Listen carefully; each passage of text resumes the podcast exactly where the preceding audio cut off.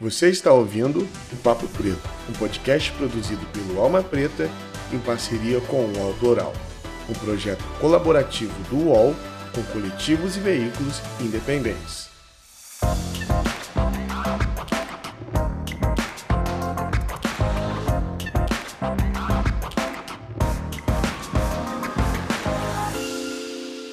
Salve, salve galera, muito bom dia, boa tarde ou boa noite. Meu nome é Iago Rodrigues e mais uma vez estamos aqui apresentando esse belíssimo podcast. É, queria agradecer a minha amiga Estela, que apresentou alguns episódios aí atrás. Eu tô com uma tosse que já dura dois anos nessa cidade de São Paulo, que eu não sei como curar, mas agora estamos bem, estamos aqui de volta. E hoje vamos receber a presença da Júlia Aquino e vamos conversar sobre diversidade e inclusão. Júlia, muito obrigado por aceitar esse convite de trocar essa ideia aqui com a gente. Oi, Iago. Oi, todo mundo. Eu sou Julia Aquino, mais conhecida como Chu nas redes sociais. É, eu sou uma mulher preta, com deficiência, lésbica, é, periférica. Então aí já se enquadra várias, vários recortes né, sociais aí, é, a diversidade aí cheio na, na minha vivência. É, sou estudante de psicologia, e, e eu atuo nas redes sociais falando sobre é, vidas de pessoas com deficiência, né? Vivências de pessoas com deficiência, é, enquanto uma mulher com deficiência, lésbica, preta, né? É, e é isso, assim, é isso que eu posso falar. Eu sou criadora de conteúdo nas redes sociais e estudante de psicologia. É isso, galera. Fica aí, hoje a gente vai trocar uma ideia. Antes de nós entrarmos de cabeça no assunto, é muito importante falar que o podcast Papo Preto é um podcast produzido pelo Alma Preta Jornalismo. Que se você ainda não conhece, está em todas as redes sociais, tem o nosso site também. Vá lá conhecer e apoie a mídia negra independente. Nós temos um plano de assinaturas que você pode ir lá conhecer e com 5, 10 reais você consegue apoiar esse trabalho aqui, incentivar a gente a continuar criando e levando conteúdo para vocês.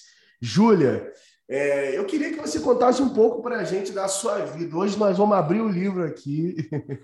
Primeiro, você é de que lugar do Rio de Janeiro? E quando você começou a falar sobre essas pautas na internet? É porque você vive isso todos os dias. Mas quando você decidiu falar, ó, eu hoje quero começar a falar sobre isso nas redes?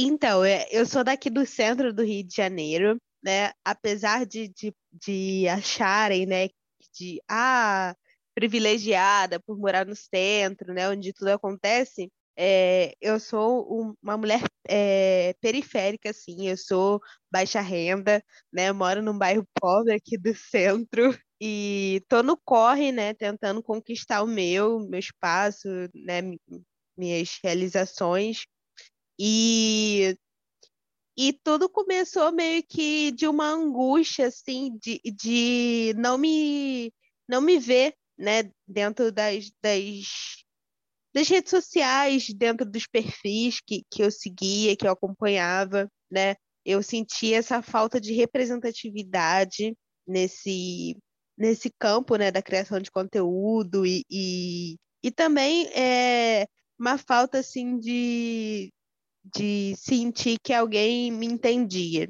Então eu pensei que de alguma forma também exist, é, também estivesse outras pessoas que estivessem sentindo a mesma coisa que eu, né? Essa falta de, de representatividade, é, essa angústia de, de não se ver é, e, e, não ser falado assim da, da, de vivências parecidas com a minha. E também porque eu comecei, na verdade, não foi nem com o meu perfil pessoal, foi com o meu perfil Milita PCD, em 2019. Ele era é, para falar sobre vivências, mas com um cunho mais militante. É, porque eu senti que faltava muita informação é, sobre a pauta PCD e, e nesse sentido assim mais político, né, mais militante. E aí eu comecei a, a falar ali, meio que sem pretensão nenhuma de, de, de crescer e, e, ser algo grande, mas assim, de, de realmente é, furar bolhas, né?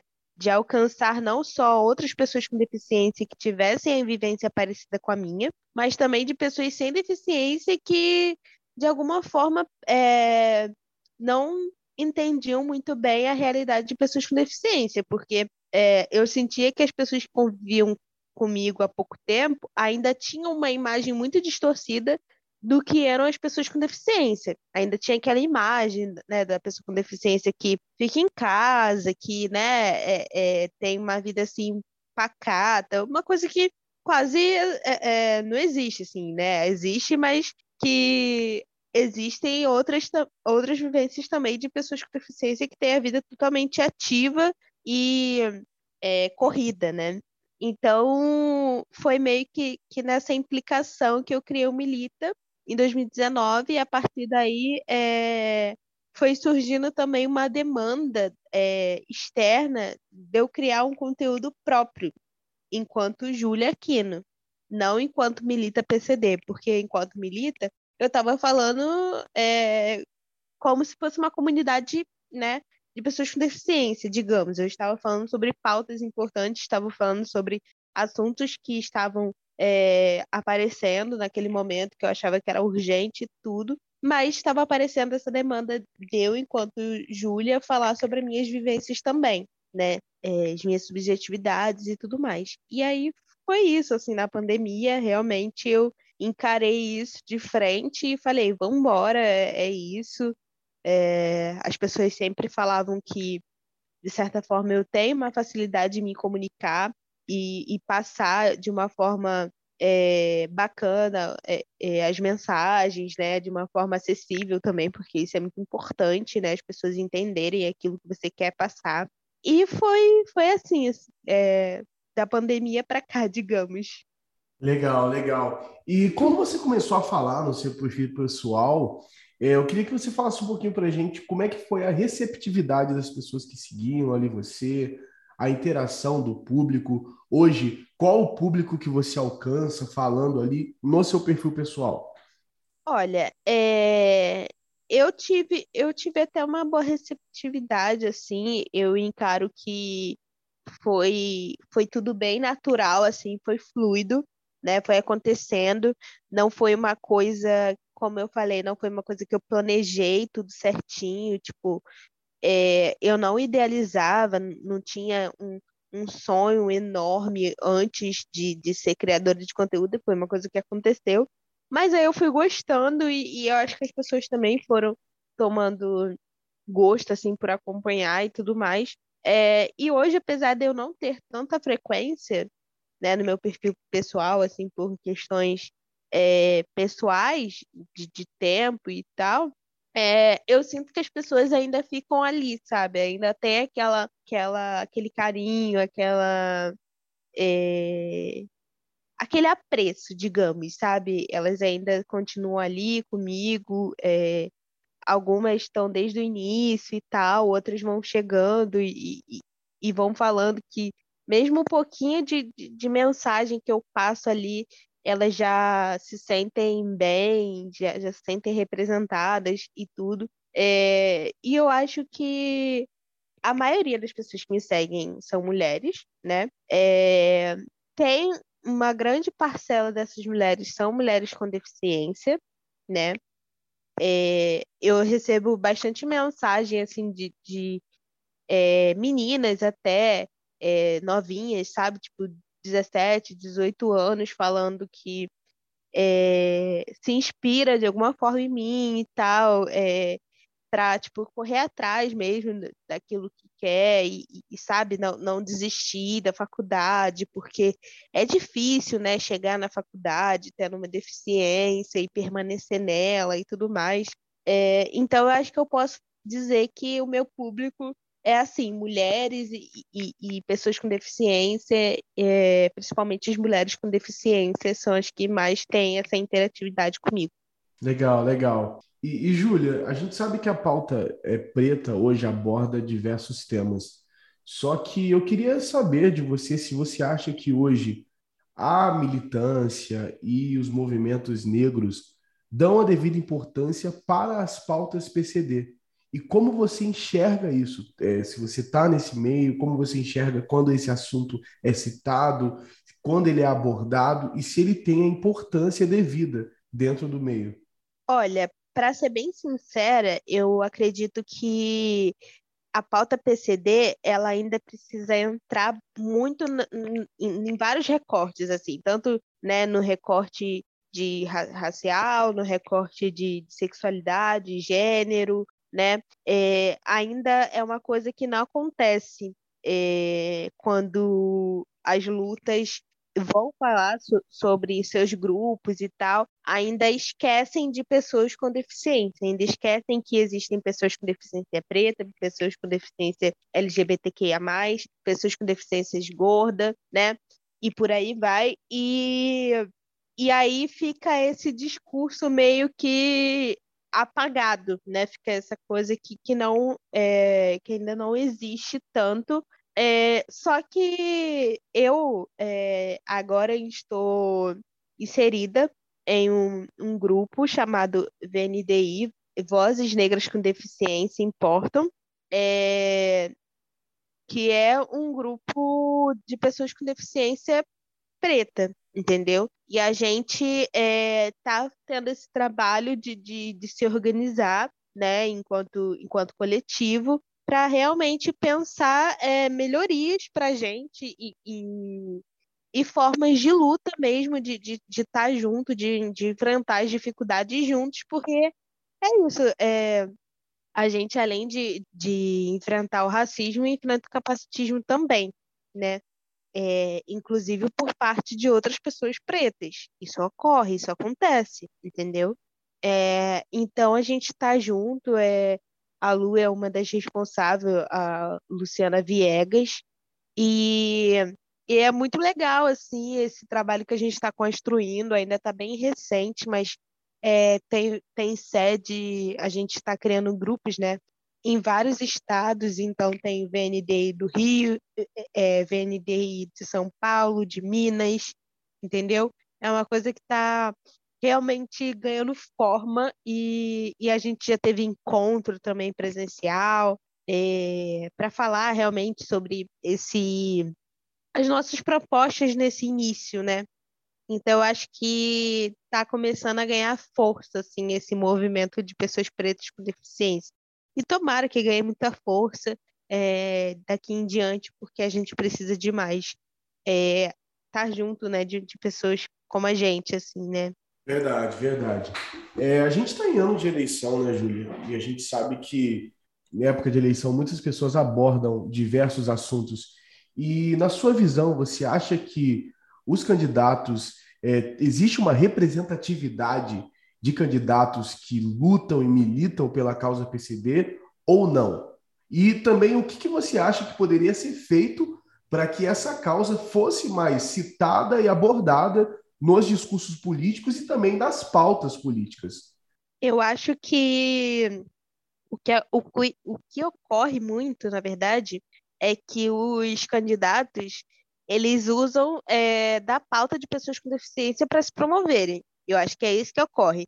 E não é realmente uma vontade de, de fazer alguma coisa pela nossa luta, né?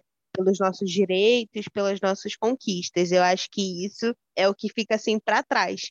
É, eu vejo eles realmente usando a palavra pessoa com deficiência ou até ah, portador de necessidade especial, que é, uma, que é um termo que não se usa mais, é, usando de forma para se promover e, e para ganhar voto, entendeu? A maioria dos casos que eu vejo é isso. E eu acredito que o primeiro passo para é, políticos, no geral, ajudarem a gente é sentar com a gente e nos escutar, porque nós somos protagonistas da nossa história, nós sabemos o que, que a gente precisa, as nossas demandas, então, assim, é sentar com pessoas com deficiência, trazer para perto e falar o que, o que, que vocês precisam, sabe?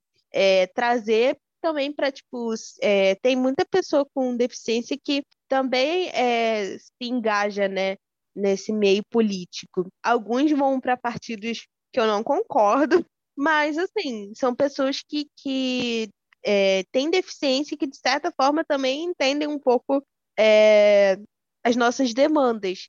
Então, assim, chama essas pessoas que, que, que têm essa aptidão, né, que, que têm essa vontade de fazer parte é, de cargo político e, e desse meio político para estar tá junto, para colar, sabe, para trabalhar ali perto, entendeu? E conversa também com outras pessoas com deficiência que estão na rua, que estão lutando, sabe, pelo, pelo seu corre e tal. Tipo, eu acho que é sobre isso, sabe? acho que é sobre ouvir a gente, saber é, escutar o que, é, que a gente precisa, o que, que a gente quer. É isso, é isso.